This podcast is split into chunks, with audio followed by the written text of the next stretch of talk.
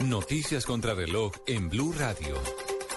En dos semanas podría producirse la implosión de la Torre 5 del edificio Space que quedó en un grave estado luego de que colapsara la Torre 6 del complejo residencial el pasado 12 de octubre, de acuerdo al Departamento Administrativo de Gestión del Riesgo y Desastres de Medellín, DAGARD. La demolición sería realizada con explosivos, cumpliendo todas las normativas de seguridad y emergencia.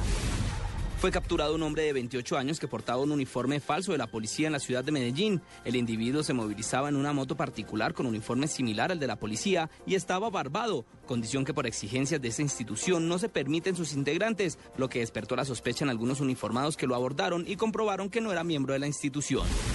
Un total de 754 kilogramos entre colhidrato de cocaína y marihuana fueron incautados por la Armada Nacional en una lancha rápida que iba con destino a Centroamérica. La Armada informó que la operación se realizó cerca de Buenaventura, donde tres hombres que se movilizaban en una lancha tipo Go Fast fueron interceptados por las unidades de reacción rápida de guardacostas y aviación naval. Y en información internacional, las autoridades venezolanas buscan a dos sospechosos más por el homicidio de la actriz Mónica Spear y su marido, que se sumarían a los siete detenidos que serán imputados por el crimen en las próximas horas, según informó el ministro de Interior y de Justicia de ese país, Miguel Rodríguez. Más información en nuestro siguiente Voces y Sonidos. Continúen con Blog Deportivo.